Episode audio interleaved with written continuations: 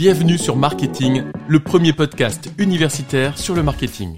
Bonjour à tous. Aujourd'hui, nous allons parler des hard discounts. Donc les premiers magasins ont été créés au 19e siècle, notamment grâce au pionnier de ce système, Aristide Boussicot, et la création du premier magasin nommé Au Bon Marché. Les personnes ont découvert un nouveau mode de vie, avec tout ce qu'il faut à l'intérieur, et de nouvelles techniques telles que la liberté au sein du magasin, mais aussi par exemple le prix marqué clairement pour chaque produit. Peu à peu, cette tendance s'est développée pour connaître les commerces de nos jours. Donc nous allons commencer par parler de l'arrivée du hard discount, puis des différentes enseignes. Donc quel est le principe du hard discount? La distribution, un des quatre piliers du marketing, est très importante. Le hard discount est apparu en 1948 en Allemagne avec les frères Albrecht qui ont créé Aldi, le premier hard discounter. Son but premier est de proposer des produits à bas prix avec une prédominance alimentaire. Il n'est pas identique aux grandes surfaces habituelles car sa surface est restreinte. Donc la place réservée aux produits est aussi diminuée. Pour réussir à garder leur prix le plus bas possible, les structures doivent faire impasse sur plusieurs points, notamment la publicité, l'absence de service et la limite des produits proposés, par exemple. Maintenant, nous allons parler donc des avantages et des inconvénients. Le hard discount base sa politique sur les prix bas et veut fidéliser ses clients par ce biais. Comme précédemment dit, la taille de ces structures est réduite et donc ne propose pas tous les produits, mais qu'un certain nombre et souvent les moins chers pour miser là aussi les prix. Grâce à cette offre réduite, les personnes qui n'ont pas beaucoup de temps arrivent à faire leurs courses rapidement avec une totale liberté au sein du magasin. Cependant, les produits sont beaucoup moins mis en valeur que dans les supermarchés et le merchandising ne prend pas place dans ces structures. Ainsi, une image bas de gamme du magasin peut être perçue. Or, une volonté de proposer des produits de qualité émane des infrastructures telles que de proposer des fruits frais aux consommateurs. Ils veulent donc augmenter le rapport qualité-prix perçu. Maintenant, parlons des différentes enseignes. Quelles sont les enseignes leaders Depuis des années, le hard discount ne cesse d'évoluer. En 2019, le chiffre d'affaires de ce secteur en France était de 12 milliards d'euros. Ces enseignes représentent environ 11% de part de marché, qui est composé principalement de Lidl,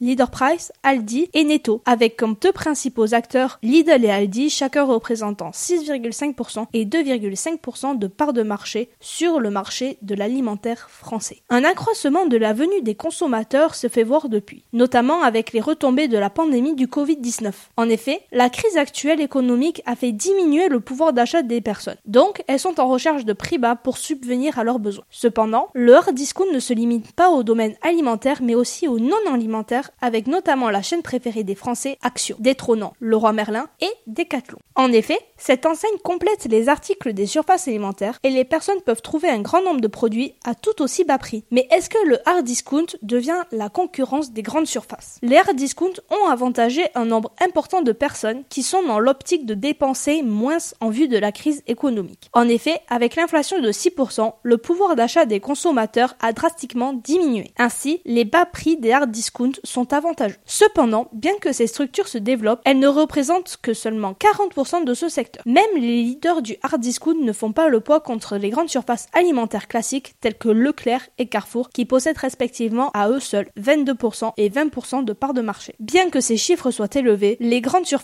alimentaires ont perdu 4,2 points de valeur entre 2019 et 2021 sur les produits de grande consommation, ce qui peut être expliqué par la crise sanitaire qui a fidélisé les clients à des enseignes meilleur marché. En effet, certains produits peuvent se retrouver entre 20 et 30% moins chers qu'en supermarché classique. Mais il est difficile de parler de concurrence entre ces deux types de distributeurs car bien que certains soient indépendants comme Aldi, d'autres sont le fruit de supermarchés. Ils ont créé leur propre hard discounter, ce qui amène leur attachement au groupe mère. Tel est le cas de Netto avec le groupe Les Mousquetaires, Leader Price avec Casino ou encore Supeco et le groupe Carrefour. Donc pour conclure, nous pouvons dire que le hard discount est une nécessité pour certains consommateurs qui recherchent le meilleur prix. Leur politique de vente se base alors sur ces arguments, surtout en période de crise où le pouvoir d'achat est au plus bas. Pour ce faire, les enseignes limitent au maximum leurs dépenses et achètent en grande quantité pour faire baisser les prix sur le volume. Les leaders de ce marché ont encore une marge avant de pouvoir atteindre les parts de marché des grandes surfaces classiques, jusqu'à même certaines arriver chaînes préférées des Français. Cependant, le numérique prend une place importante dans le domaine de la distribution pour les consommateurs. Alors avec tous ces obstacles, les hard discounters seront-ils assez attractifs pour se développer?